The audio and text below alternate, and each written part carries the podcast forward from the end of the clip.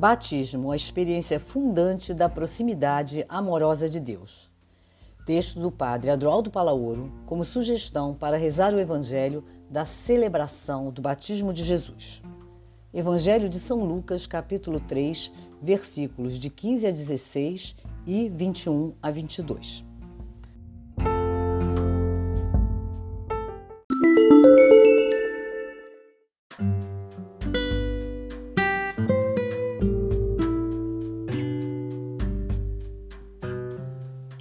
Meu filho amado, em ti ponho o meu bem-querer. Lucas 3, versículo 22. Começamos o tempo litúrgico, conhecido como tempo comum. O batismo é o primeiro acontecimento público da vida de Jesus que os evangelhos nos narram. Sem contar os evangelhos da infância de Mateus e Lucas, carregados de significado teológico posterior, todos os evangelistas começam suas narrativas com o batismo de Jesus por João Batista. Os quatro evangelistas ressaltam a importância que teve para Jesus o encontro com João Batista e a descoberta de sua missão. Além disso, o batismo é o evento mais significativo desde seu nascimento até sua morte. O importante não é o fato em si, mas a carga simbólica que o relato deixa transparecer. João Batista se encontra no deserto, junto ao Rio Jordão. Ele leva o templo e o culto deserto, que evoca o êxodo e a liberdade. Descobre-se e vive-se a relação com Deus não tanto nos ritos do templo, mas no caminho do deserto da vida, no caminho para a terra prometida, na liberdade. Quando ouviu falar de João Batista que batizava no Rio Jordão, Jesus se uniu à multidão e foi também ver João e conhecer o que estava acontecendo ali. Com a multidão, Jesus entrou no Jordão. Aquele que não tinha pecado se faz solidário, compartilha as limitações e sofrimentos da humanidade e de nossas histórias pessoais. Jesus desce ao profundo das águas de nossas fragilidades humanas. Ele compartilha conosco a densidade de nossa história e de nossas histórias pessoais.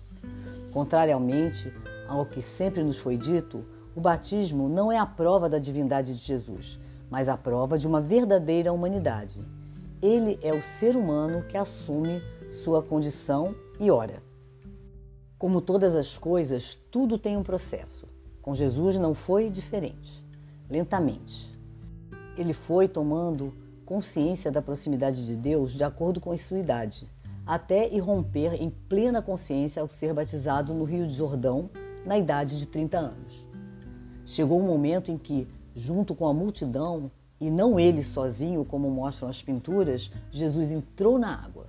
A um sinal do Batista, ele se submergiu na água e assim se deixou batizar, como faziam todos. Foi então, testemunham os relatos, quando ocorreu uma grande transformação na vida do desconhecido Nazareno. Depois de ser batizado, enquanto rezava, diz o texto de Lucas, Jesus sentiu uma tremenda comoção interior.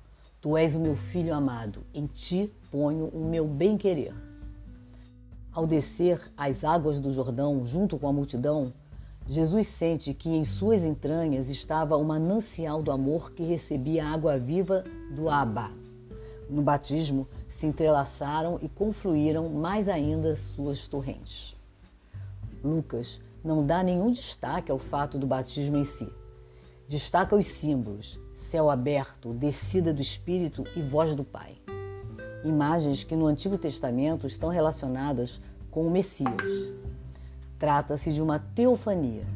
Segundo aquela mentalidade, Deus está nos céus e tem que vir dali.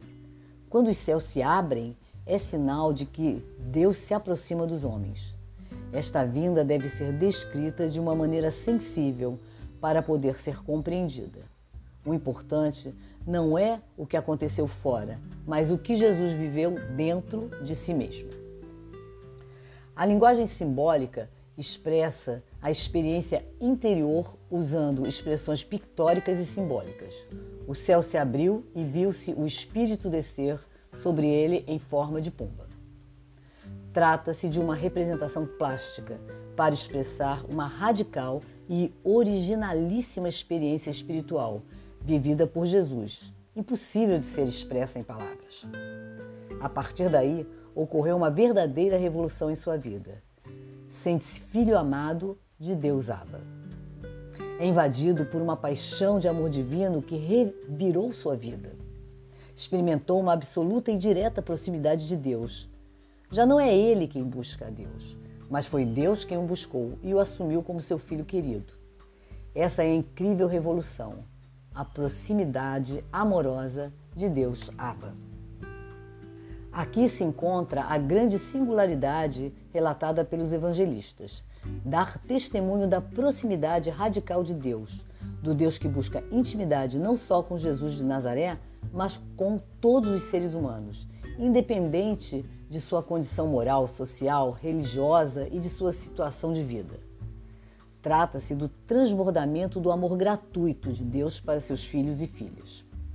Com isso, se inaugura um novo caminho, diferente daquele da observância da lei e das distinções que se fazem entre bons e maus, justos e injustos. Não é esse o modo de ser e agir do Abba de Jesus. Seu olhar e sua lógica é totalmente diferente, como se revelou e se visibilizou no batismo de Jesus, membro do grupo dos pobres de Javé. Neste irrompe um amor divino ilimitado, oblativo, gratuito, começando por aquele de quem nunca falam, que nunca foi a uma escola de teologia, quando muito a escolinha bíblica da sinagoga. O nazareno veio deste meio. Não pertence ao mundo dos letrados, dos juristas, da casta sacerdotal ou de algum status social. É um anônimo, mais acostumado ao trabalho manual que ao uso da palavra. Um a mais que entra na fila dos pecadores para ser batizado, descendo às águas da humanidade. A experiência de Deus que Jesus teve no batismo não foi uma faísca que aconteceu no instante. Antes, temos que pensar numa tomada de consciência progressiva que lhe fez experimentar essa proximidade do Abba e que depois buscou transmitir aos seus discípulos. Para nós isso é muito importante. Uma tomada de consciência de nosso verdadeiro ser não pode acontecer da noite para o dia. Os evangelistas nos repetem continuamente que Jesus, em diferentes momentos de sua vida, teve a experiência de ser filho amado. E ponto. O resto são envoltórios. De repente, tudo mudou.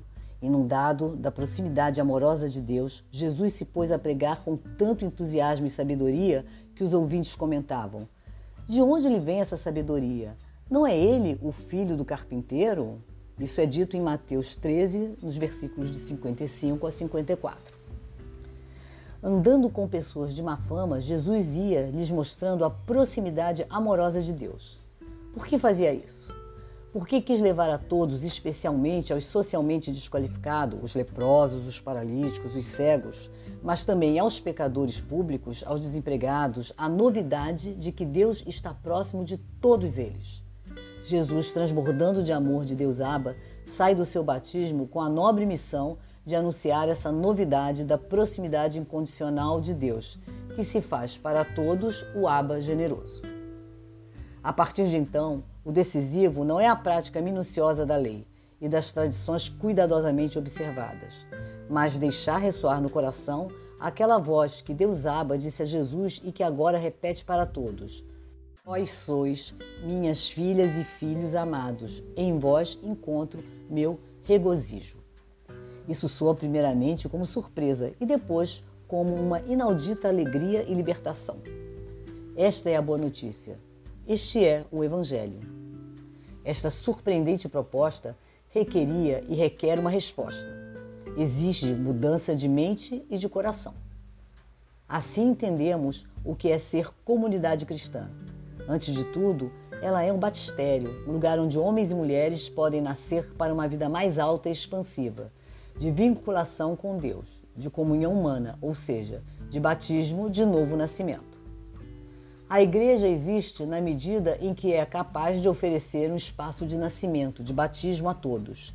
Nesse contexto, se situa a experiência cristã do batismo, como sacramento que expressa o nascimento em Deus, uma experiência de filiação celebrada e partilhada em comunhão com todos.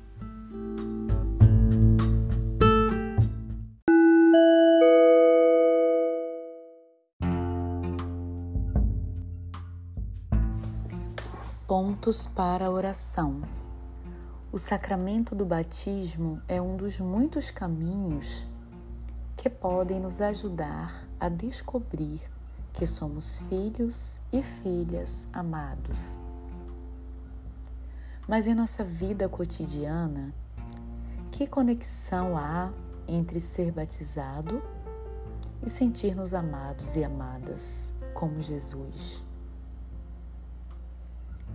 A experiência pessoal de ser e sentir-nos filhos amados, filhas amadas, marca um antes e um depois em nossa vida?